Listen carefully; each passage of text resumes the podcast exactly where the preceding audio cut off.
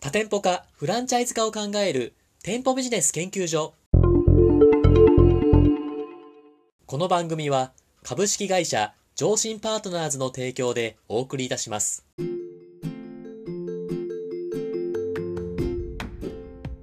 こんにちは。パーソナリティの田村陽太です。配信第123回目となりました。本番組のメインパーソナリティをご紹介します。店舗ビジネス専門コンサルタントの高木優さんです。よろしくお願いします。よろしくお願いします。高木さん。はい今日も頑張っていきましょう。本日のテーマはこちらとなっております。高木さんが実際に経営してみて、これが大切というものを教えてください。ということなんですけども、これはあれですよね。高木さんがヨガ事業を始めてからこう大切だなと思ったことを教えてくださいっていうことですかね。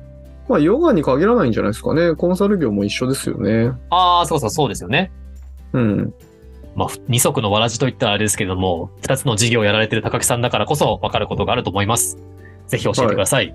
いや、これはね、事業の内容に関わらず、はい、はい、大切なものってあると思うんですよ。おお。なんでしょあの、経営すると、はいあの会社員の時みたいに、こう、守ってもらえないじゃないですか。う。ああ、そうですね。会社の時って、例えばうまくいかないとかさ、はい。心が折れたとかなった時に、はい。こう、会社に守ってもらえるでしょああ、そうですね。例えばね、なんか仕事がしんどくなっちゃって、みたいになったら、じゃあ適性があった分に移動させようとかさ、ああ、はいはい。なるわけじゃない。まあ、給食制度とかもありますもんね。 そうそうそう。だけど、こう経営者になっちゃうと、もうそんなの全くないでしょ。ないですね。こううまくいかなくなっちゃったから、いや、うまくいかないんだよって言ったって、はい。こう誰もこう助けてくれないわけじゃないですか。そうですね。で、だからそこってこう会社員との決定的な違いだと思うんですよね。おお、そうですなんかね。経営を始めちゃうとこう全ての問題をね自分の責任になってそして自分で全てこう乗り切っていかなきゃいけないみたいなはいはい。とこってあるじゃないですか。そうですね。いやだからねこう何が大切かその経営していく上でほうほう。やっぱりうまくいかないこととかって多分ね田村さんとかもたくさんあると思うんですよ。はい、あります。でしんどいこともいっぱいあるじゃないですか。あります。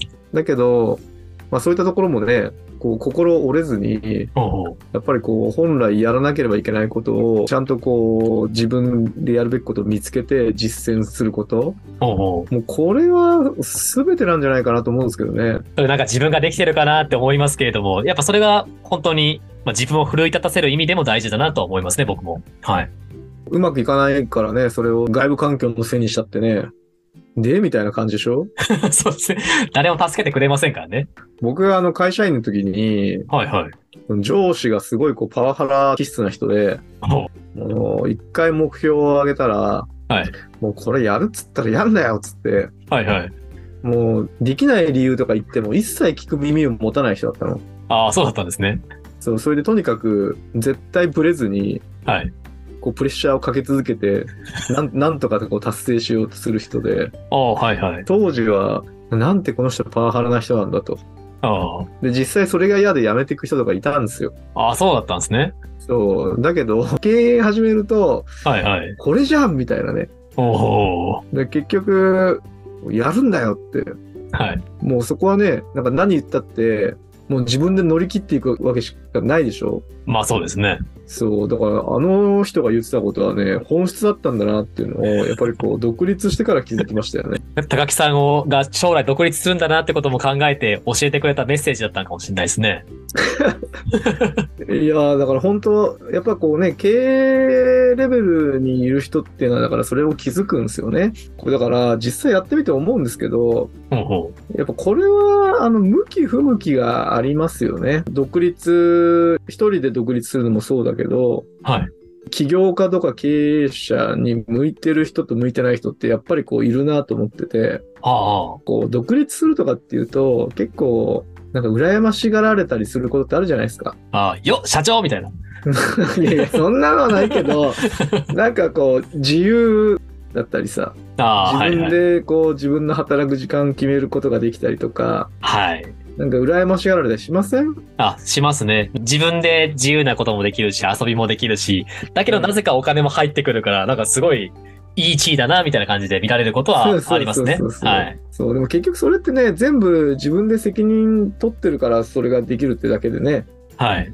あの会社員の人はそれができないのは自分で責任負ってないからできなくて、ほうほでもその分守られてるからね、う。ほうほう。全部の責任を自分で取れない人、ほうほう。だからしんどかったら助けてほしいし、人のせいにしがちだったりする人は、はい。絶対会社員の方がいいと思うんですよね。ああ、はは多分そういう人が独立しちゃったらね、もうむしろめっちゃ苦労しますよね。いや、そうですね。うん、足りないものは自分で勉強しなきゃいけないしね。ああ、そうですね。。誰も教えてくれなかったんですなんてね、言えないじゃないですか そうですね。そう、だから、やっぱこう経営するって言ったら、やっぱりこう自分に足りないことをね、とかこう自分が今やるべきことっていうのをちゃんと整理して、うんうんそれを着実に実践していくっていうことが、もう本当大切ですよね。ああ、そうですね。ありがとうございます。高木さん、さっきちょっと脱線しますけど、一番最初にその高木さんが新入社員だった時に、そうんのハラスメントをしてきた上司がいたじゃないですか。うん。その方とは高木さんが独立してから連絡は取ってるんですかああ、取ってますよ。あ、そうなんですね。まあ、1年、2年に1回ぐらいは連絡取ってますね。どうですかその最初にハラスメントだなって思っていた時と、独立してから、その上司の方とのコミュニケーションのなんか質というか、なんか変わったりしましたかああ、独立すると、こっちの考え方がガラッと変わるじゃないですか、180度。はい。だから、言ってたことが今だと理解できるから、お対等な関係性でお話できますよね。ああー。だからそこはだいぶ変わったんじゃないですかいや、そうですね。うん。一般的にそういう店舗ビジネスにおいて、そういういろんな上司がいるじゃないですか。はい。で、高木さんにとってはその上司が良かったじゃないですか。でもはい一方では他の部下にとっては、そのハラスメントされた上司が嫌だっていう方もいるじゃないですか。うん。そのなんか自分にとって適切だっていうか、そういう上司の見つけ方みたいなのってあったりするんですか引き寄せ方みたいなのあったりするんですかね いや、だって上司は選べないじゃない。そうですよね。はい。そうですね。はい。 上司は選べないから、 もうそれはしょうがないよね。で、しかも、僕が理解ができたっていうのは、だから自分が多分同じような立場になったからなわけじゃない。ああ、そうですね。そうそう、だからなんかこう、スタッフがさ、あの、いや、できない理由を言うとかをね、今言ってきてもさ、いや、でもその、できない理由はわかるけど、でも経営的にやんなきゃいけないんだけど、じゃあどうすんのって話なわけじゃん。ああ、まあそうですね。はい。そうそう、だからそれをね、あの人は、こう、その時の上司はね、つべこべ言わずにやれよっつって、つべこべ言ってんじゃねえみたいなパワハラだったんだけど、 あそうそう、でも結局そういうマインドの人じゃないと、経営でできないですよね。あああ、まあそうですね。まあ、やり方はいろいろあるんだろうけど、ここが、こういう理由があるからしょうがない。だからコロナだからもうちょっと厳しいとか、はい。それでこう行動を止めちゃうような人はもう無理ですよね。ああ、とか、確そかにれうをやっても仕方ないとか、はい。これもよくあるよね。やる前から、うあの、諦めちゃう。ああ、そうですね。うん。確かになんかい、僕も、僕の経験談としてもあるんですけど、はなんかいろんな経営者の方と、まあお話ししたりとか、飲みに行ったりとかするじゃないですか。い。うん。で、なんかいろんなことを言われるんですけれども、うんで、アドアドバイスだと思って多分言ってくれると思うんですよ。うんで。も最終的に、いや、でも、俺の言ってるアドバイスは、一つのアドバイスだから、みたいな感じで言われて、やるのは田村くんだから、みたいな感じで、結局やるのは俺なんか、みたいな感じで、何が正解なのみたいなのあるじゃないですか。うん。一歩踏み出すみたいな行動って、なんかそれが難しくしてるというか、結局決めるのは自分しかいないみたいなところがあるじゃないですか。うん。高木さんがその一歩この行動を踏みしめるところで意識してることというか、なぜそう行動を続けられるのかってあったりするんですかいや、だからシンプルに、はい。結局、今のね、現状で満足してるんだったら、やんなくていいと思うんだよね、そんなこと。ああ、はい。でも、なんかこう、経営をしてると、今は良くても、はい。 3年後に同じ状況のままいけるかって言ったら、今の時代そうじゃないじゃない。ああ、はい、はい。変わっていかなきゃいけないじゃないですか。あそうですね。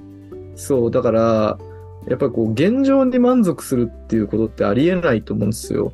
おー。だから、じゃあその満足せずにえー進んでいくために何が必要かって言ったらやっぱ新しいことやっていかなきゃいけないじゃないですか。ああ、そうですね。そう。だからまあ考えはそこですよね。で、結果が出るかどうかなんていうのは基本的にやってみなきゃわかんない。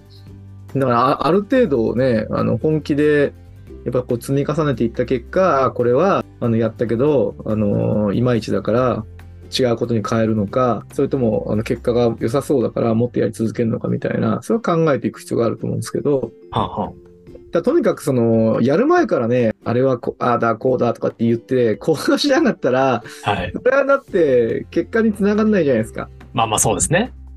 そう。だからそういう姿勢じゃ難しいですよね。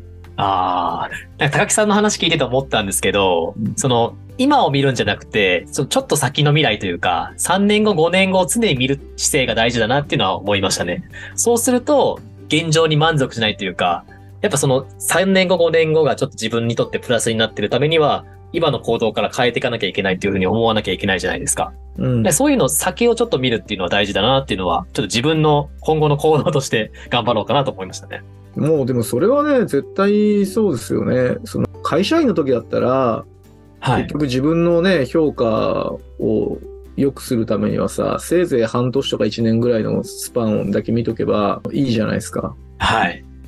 だけど、経営者ってなってくると、もうそもそものなんか、すごい大きな方向をさ、決めなきゃいけないでしょ。そうですね。だからどの山登んだみたいな話をさ、決めなきゃいけなくて、はい。まあ会社員の人は基本的に山の登り方を一生懸命考えればいいわけじゃないですか。ああ、そうですね。。そう、だからどの山登んだっていうのはね、なかなかその短期的な視点だけじゃ選べないですよね ああ、確かに。山登ってみたら樹海だったみたいな。 そうそうそう全然もうこの先行けませんけどみたいなはい。山に登っちゃったらもうアウトなわけじゃないですか。まあそうですね。だからそこはやっぱ経営者の重要な役割ですよね。ああ、そうですね。まあ、経営者っていうかこれだからフリーランスでもね、一緒だと思うんですけどね。うん。結局大きく時代のね、が変わってきていて、そこでだって対応できないと、社労士だってそうじゃないはい。